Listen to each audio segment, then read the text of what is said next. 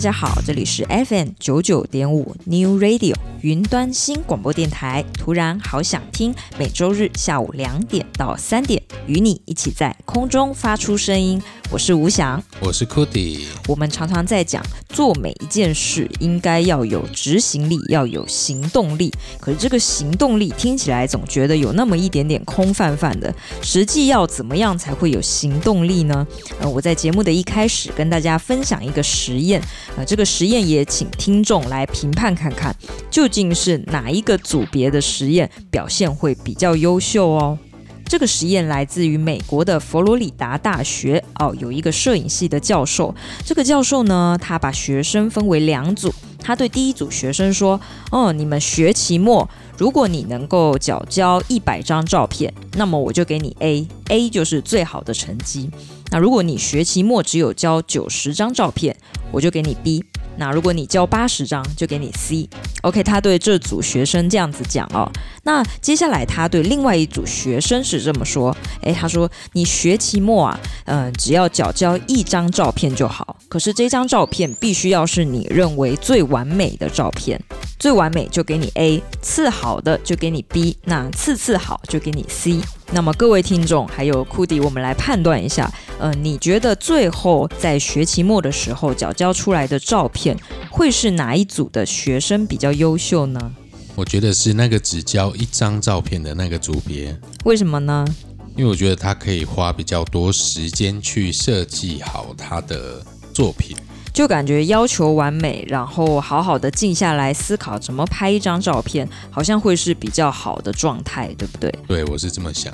对，好，那呃，各位听众，不知道大家心里有没有答案哦？我来跟大家公布一下，最后是哪一组学生表现得比较好呢？出乎人意料，居然是那个被要求交一百张、九十张、八十张的那一组表现的，居然比那个交一张的还要好很多。为什么会有这样子的结果呢？哦，原来是因为呃，第一组学生他们就是呃，虽然是有一点点的球数量哦，但他们在每一次的拍摄过程。不断不断的练习，呃，光应该要怎么判断，然后怎么样构图等等的细节，在一张一张的过程中，慢慢的就进步了。可是相比之下，那个只拍一张照片的啊，这些学生呢，他们坐而论道，有点像是大家嗯，仔细的去构思说，哦，我的好照片应该要怎么拍。讨论了非常非常久，那终于到最后才拍出那么一张照片，而这张照片是他们唯一实践的一次，所以呢，可以想见他只有实践过一次，那么作品很显然的是容易平庸的。有时候我们自以为我们正在追求质感，可是殊不知在这个追求质感的过程，我们不小心就忽略了那每一次小小的行动所带来的进步。所以伏尔泰就讲了一句话说：“我们常常因为追求最佳而丢掉了足够好。”看起来你好像每天都在重复的做着一件小事情，嗯，这个小事情我们可以称之为微习惯。但这样子的微习惯日积月累，它居然会产生很大的力量。也许你今天努力了一天，你并没有看到你有任何成果。但如果你努力了一年，我相信那个进步的幅度是很大的。所以回归来讲，空泛泛的执行力、行动力，我们应该要怎么定义呢？我觉得这就好比我们在写文章，嗯、呃，如果你今天是真的坐下来写，那么你真的就是在写。可是如果今天，呃，你是在脑中，呃，罗列了二十个想法。然后这个想法耗了你一年的时间，那我们可以说你这一年是完全没有动笔的，可以说你的进度是零，进步也是零。或许我们可以这样总结，就是，呃，所谓的执行力是它真的产生了一个结果，比如说你真的把文章从呃零个字写到了五百个字，这个叫有一个结果。但如果你是呃光说不练、光想不行动的人，那我们可以说你的脑袋已经产生了想法，但这个想法跟结果是不一样的。所以产生结果跟产生想法虽然都很重要，但是如果呃事情真的是要越来越执行到最后一步，那我们一定还是要注重这个产生结果。今天的主题，我们就想跟大家来聊聊习惯的养成。习惯的养成有分好习惯跟坏习惯吗？坏习惯的养成，呃，非常迅速，而且很容易；好习惯的养成，好像多半是有一点点痛苦的。我们先来听一首歌，这首歌是来自苏慧伦的《追得过一切》，是她一九九零年发行的第一张专辑，由杨明煌作曲，陈嘉丽作词，一起来欣赏。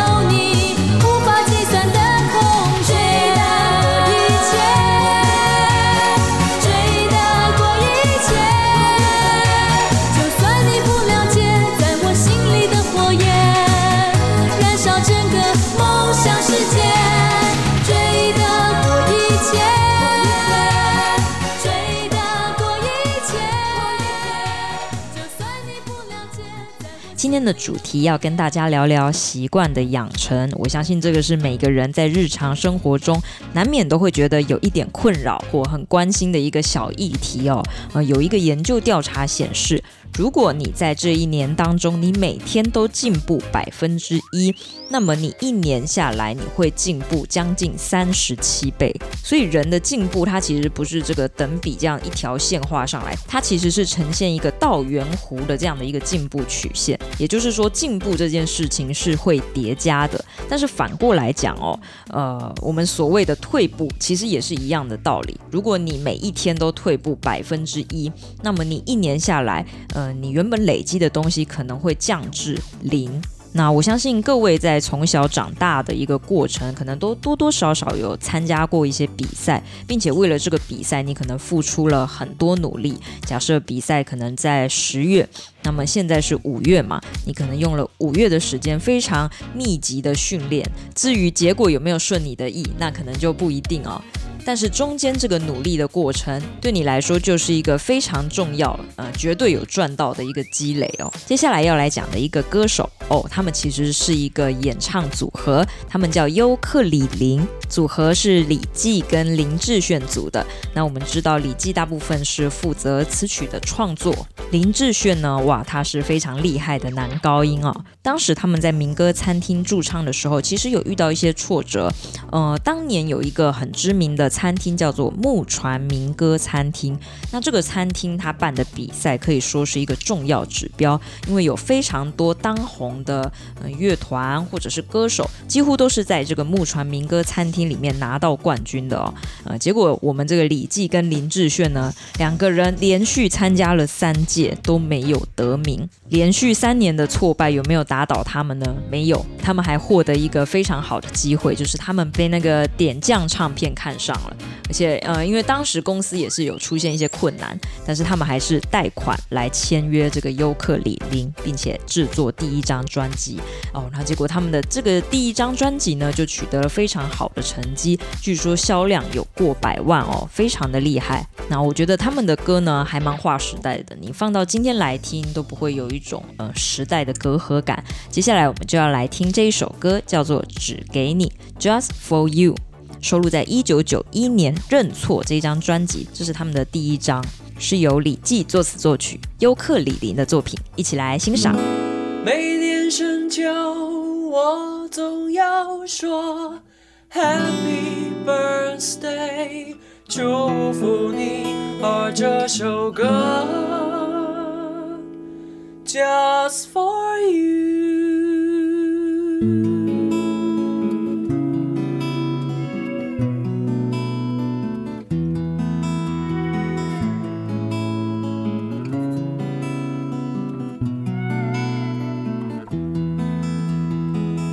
这是为你写的歌。在我们不再是恋人的多年以后，我试着回忆已泛黄的你，什么原因叫我离你而去？往事却不复记忆。对我来说，总有些心悸。虽然世故的我，并不想拥有什么，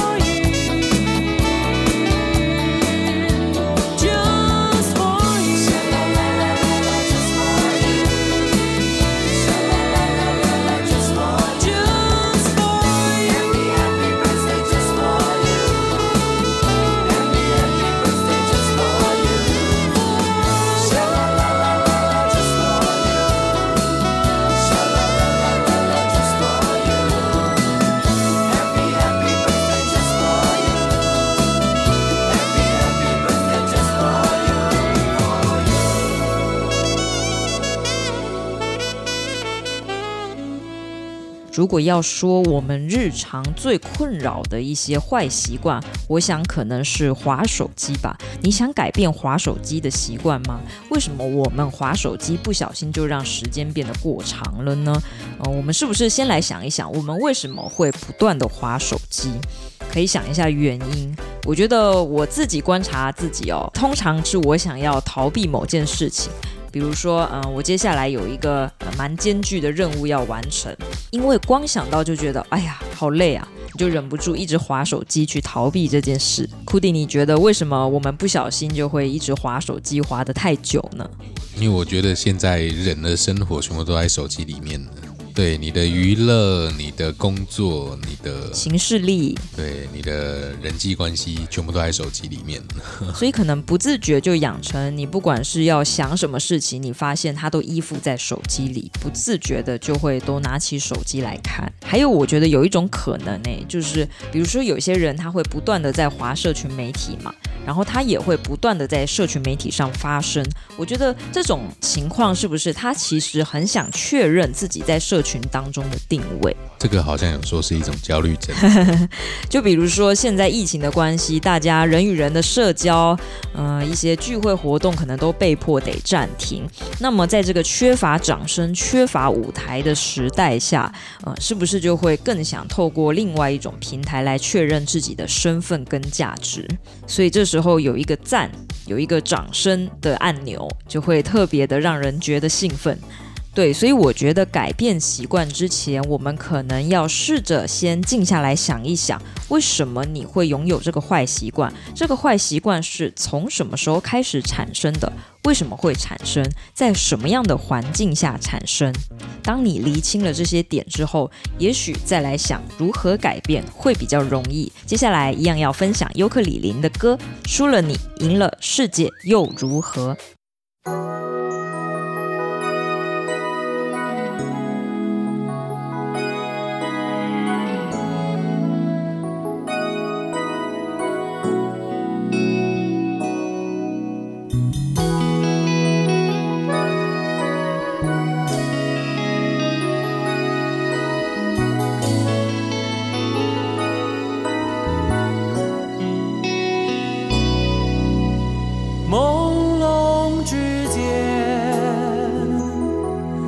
仿佛我又看见你的脸，依然带着淡淡忧愁的双眼，忽隐忽现。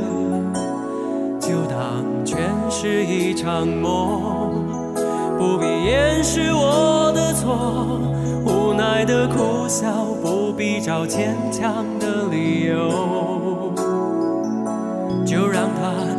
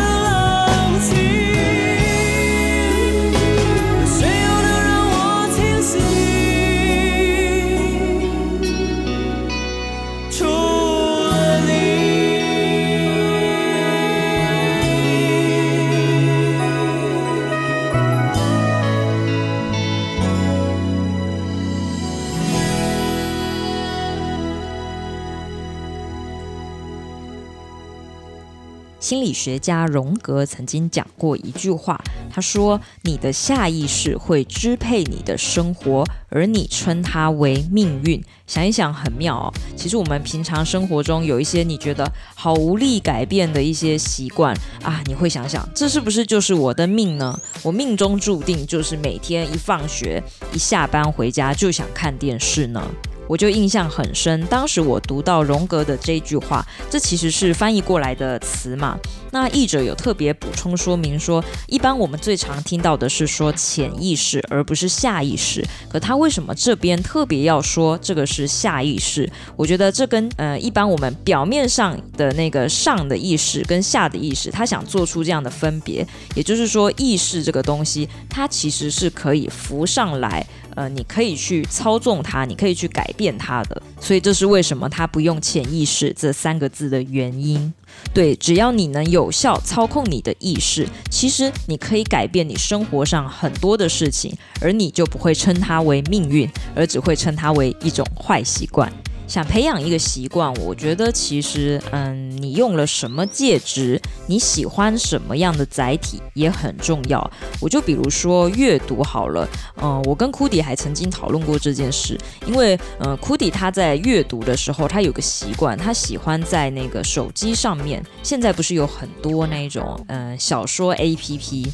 对，还有很多的平台里面都有非常优质的内容。然后他就说，他觉得他这样子，呃，用手机很快的划过去，然后每一个句子搞不好都还有一些注释啊，你不懂的你还可以马上查，而且甚至跟你一起阅读的网友们还可以在下面留言。他觉得这一切的互动方式是他喜欢的，所以他逐渐就养成了在手机上阅读的一个习惯。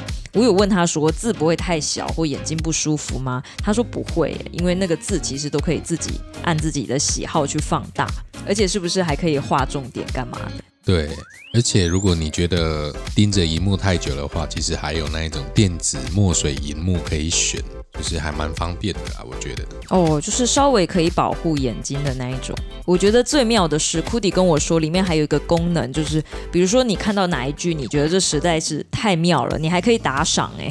那库迪，你目前观察到的经验里面，大家打赏是多少钱？你看得到吗？我其实看过有那一种几十万的。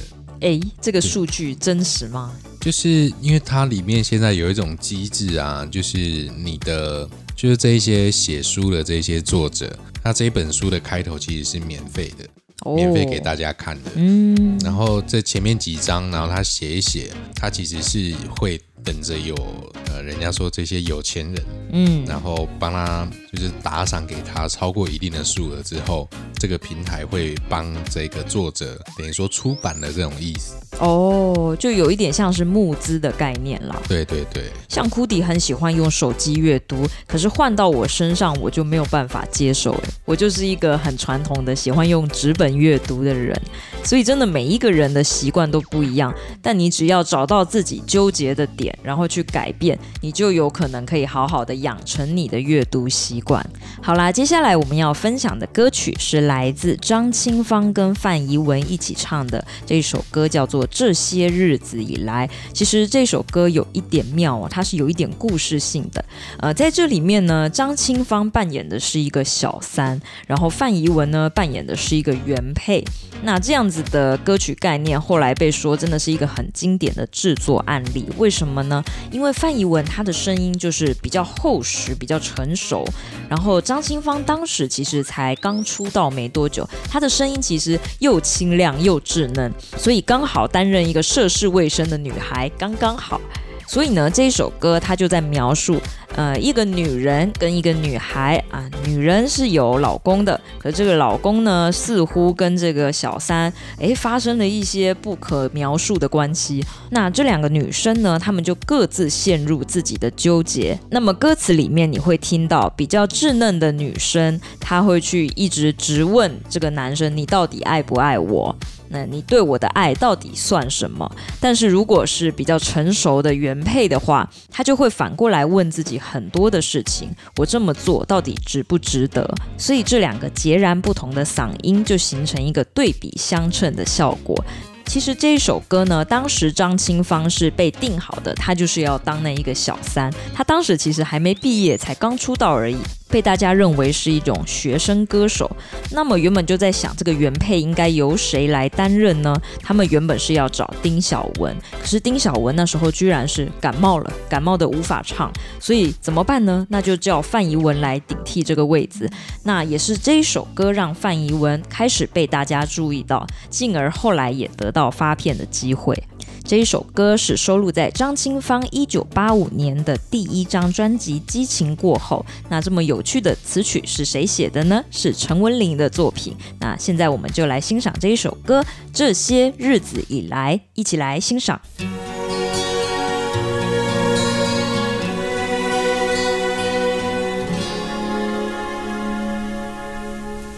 从心中，我才明白，这些日子以来，在你心中已经有了另一个女孩。我知道爱情不能勉强，但是我还是无法释怀。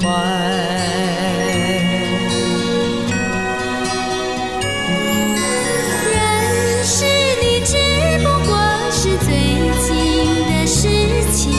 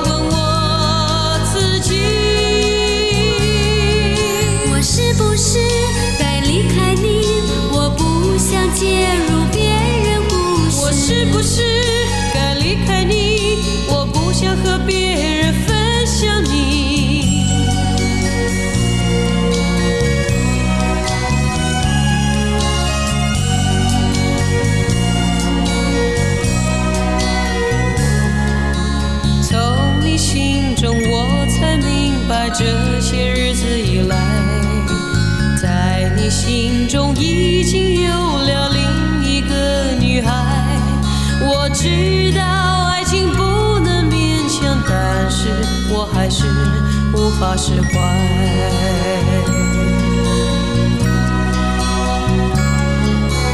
认识你只不过是最近的事。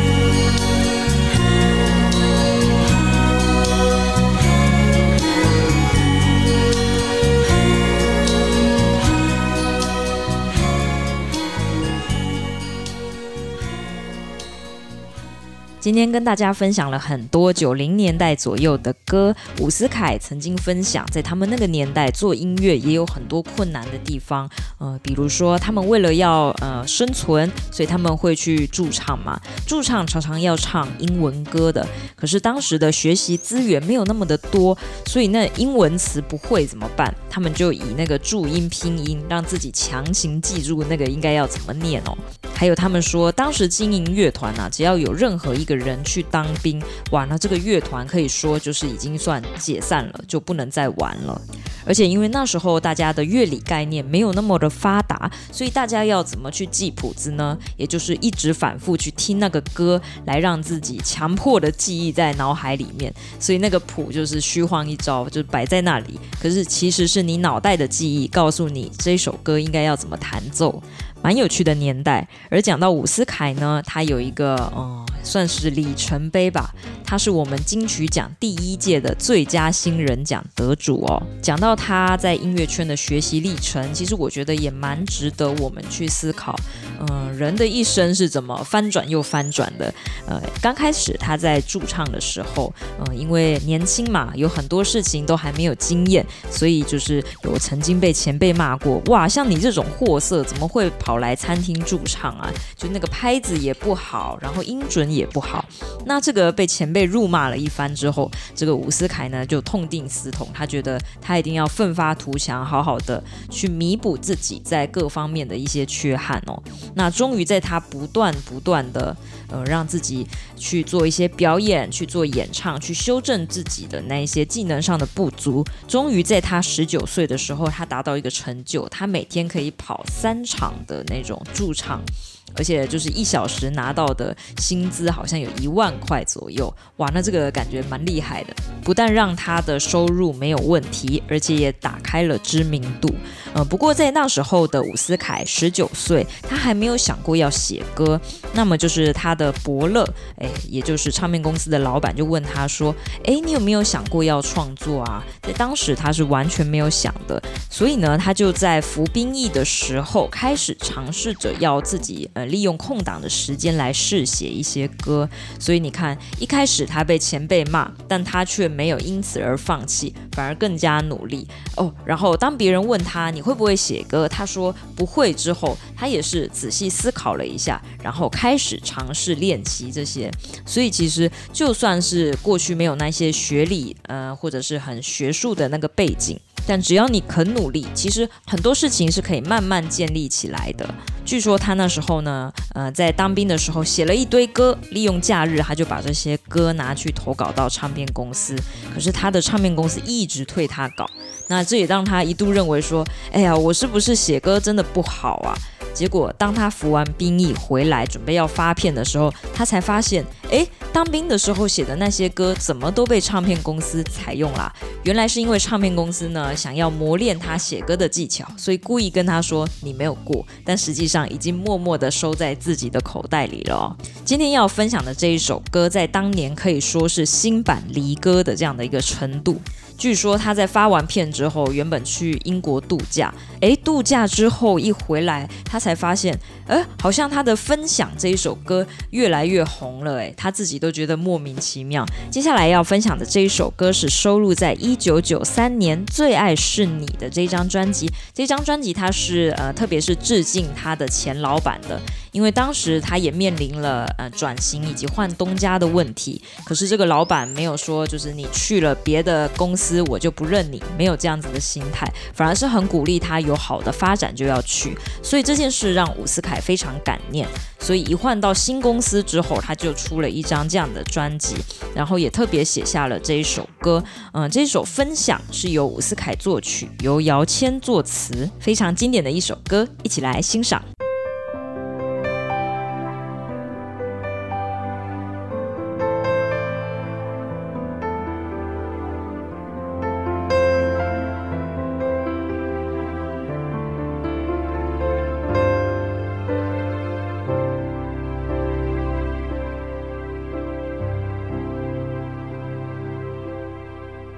时间已做了选择，什么人叫做朋友？偶尔碰头，心情却能一点就通。因为我们曾有过你像类似的生活，太多感受，却非三言两语。能形容，可能有时我们顾虑太多。太多决定需要我们去选择，担心会犯错，难免会受挫。幸好一路上有你陪我。与你分享的快乐胜过独自拥有，至今我仍深深感动。好友如同一扇窗，能让视野不同。与你分享的快乐胜过独自拥有，至今我仍深深感动。好友如同一扇门，让世界开阔。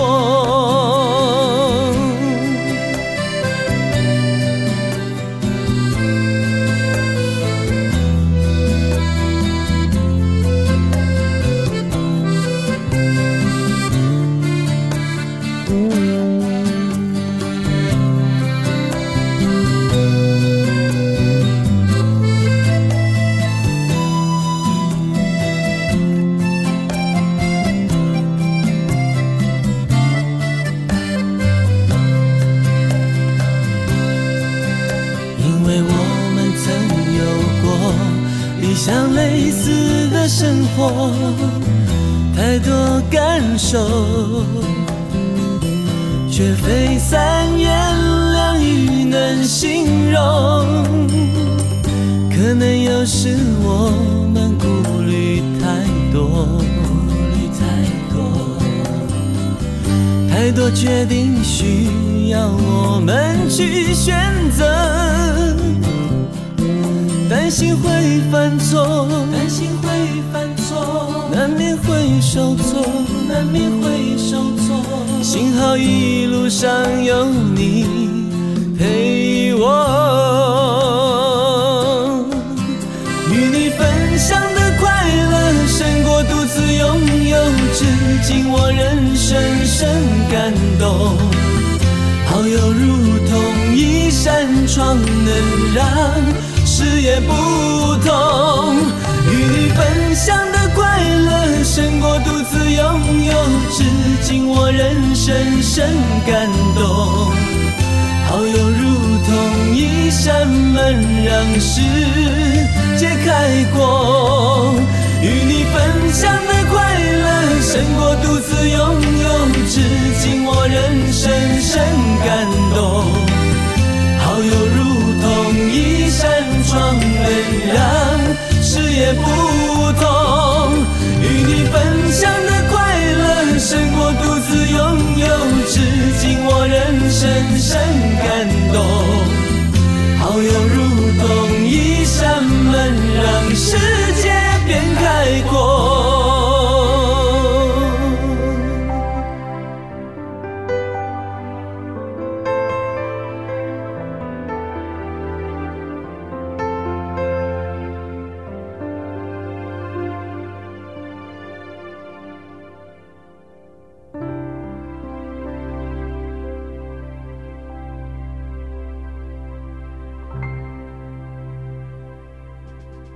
特斯拉的创办人马斯克曾经说：“Deadline 是一切的生产力。”我觉得这句话还蛮有道理的。试想，我们从小到大有很多事情的累积都跟 Deadline 脱不了关系。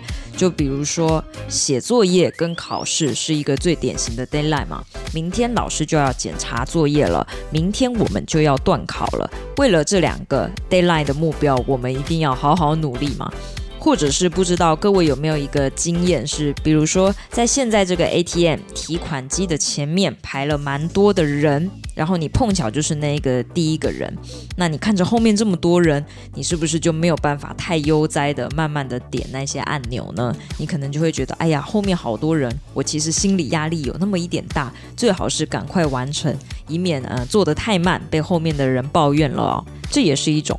或者是像你看，嗯、很多电视节目或者是广播电台的节目，诶，要播出播出是一定要一集一集的播，你不能突然哪一集说，诶，你请假了，空窗了，所以播出节目也是要有一个 deadline，让每一集你都能够顺利的完成。所以我们要如何保持执行力呢？常常给自己设一个有一点紧张的 deadline，其实是有好处的。接下来我们要分享这一首歌，来自城市少女的《明天我们不见不散》，收录在一九九零年《不见不散》这张专辑里面，由周志平作曲，刘余瑞作词，一起来欣赏。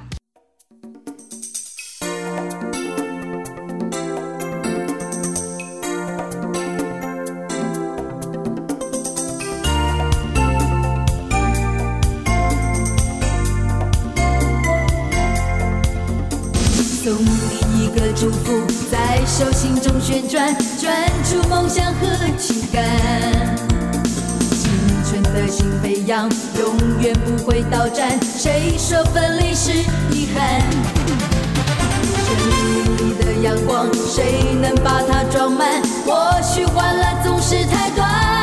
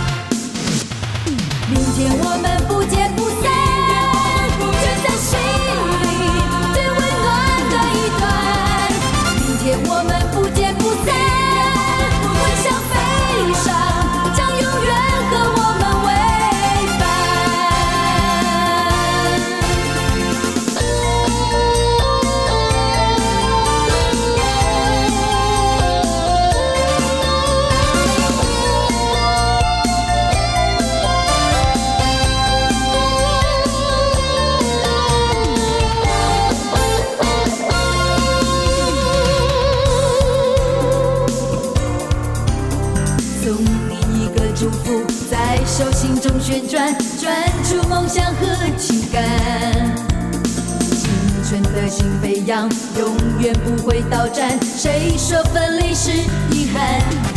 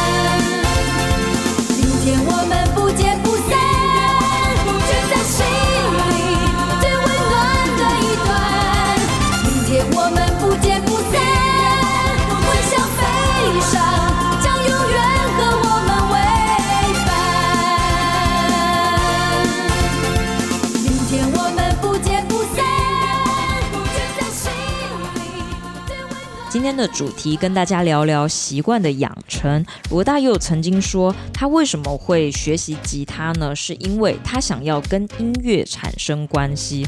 那同样的，当他想跟时间产生关系的时候，他会透过物品，比如说去搜集手表啊，还有水晶啊等等，这会让他对时间的感觉比较沉淀。所以后来你会看到他的作品里面有什么恋曲一九八零、恋曲一九九零，这也许是他对时间下的一个注脚哦。但是为什么跟大家提这一段？我觉得很有趣的是，他说搜集东西对他来说是有一种定锚的效果，呃，也就是呃让漂浮的心，让飘忽不定的那个心情啊、哦，能够稍微的稳定下来。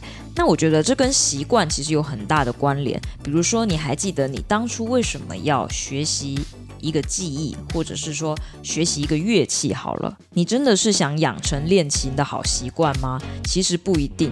呃，像罗大佑他就厘清自己是想和音乐产生很深的关联。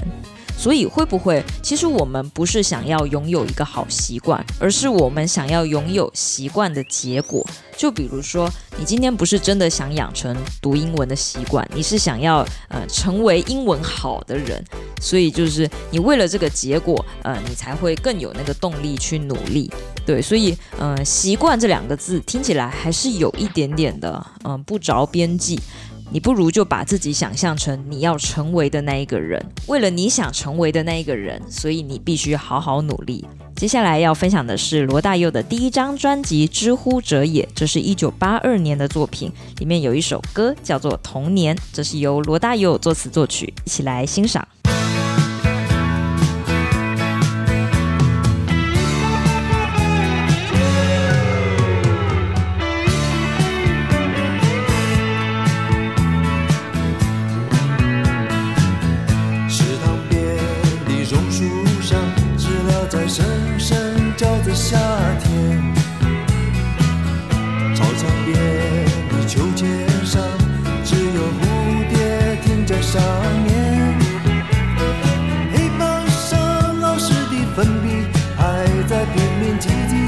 写个不停，等待着下课，等待着放学，等待游戏的童年。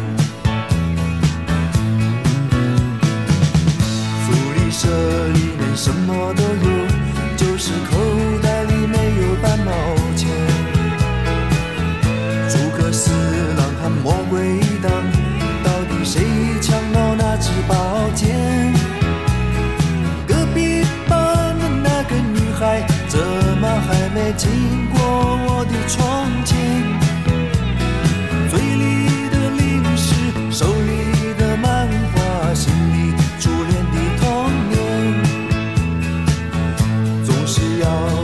睡觉前才知道功课只做了一点点，总是要等到考试以后才知道该念的书都没有念。一寸光阴一寸金老师说过，寸金难买寸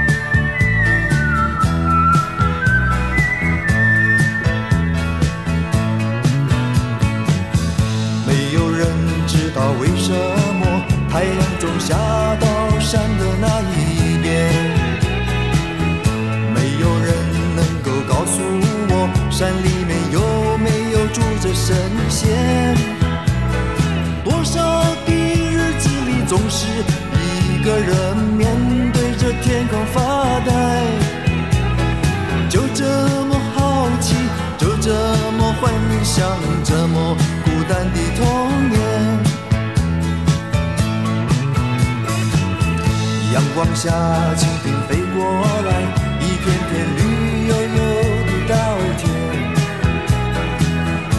在那地方，万花筒，画不出天边那一条彩虹。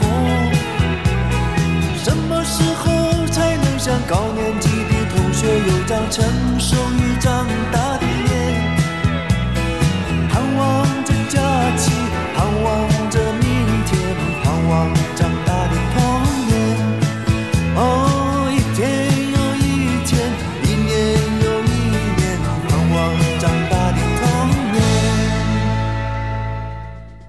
今天的节目，我们跟大家聊了不少，嗯、跟习惯的养成有关的一些原理跟心法。呃，下一集节目呢，我们来具体告诉大家，究竟要怎么养成好习惯，有没有一些有迹可循的步骤呢？节目的最后要跟大家分享来自李宗盛的《爱的代价》。今天的节目也到这里结束了，我们下周再见，拜拜。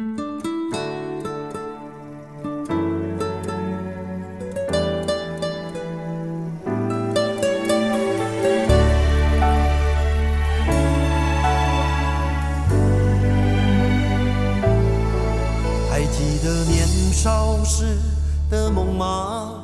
像朵永远不凋零的花，陪我经过那风吹雨打，看世事无常，看沧桑变化。那些为爱所付出的代价，是永远都难忘的啊！所有真心的、痴心的话，永在我心中，虽然已没有他。走吧，走吧，人总要学着自己长大。走吧，走吧，人生难免经历苦痛挣扎。走吧，为自己的心找一个家，也曾伤心流泪，也曾黯然心碎，这是爱的代价。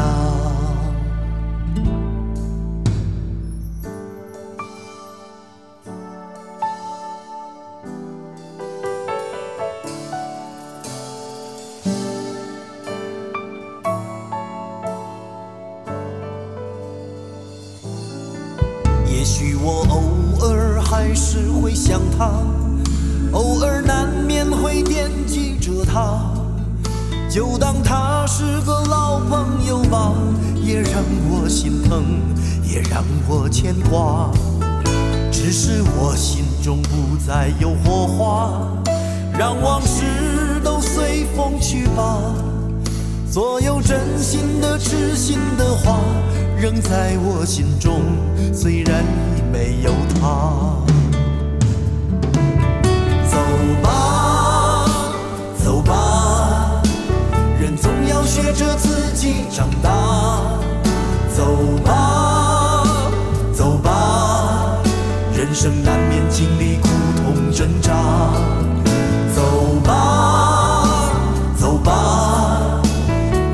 己的心找一个家也曾伤心流泪也曾黯然心碎这是爱的代价。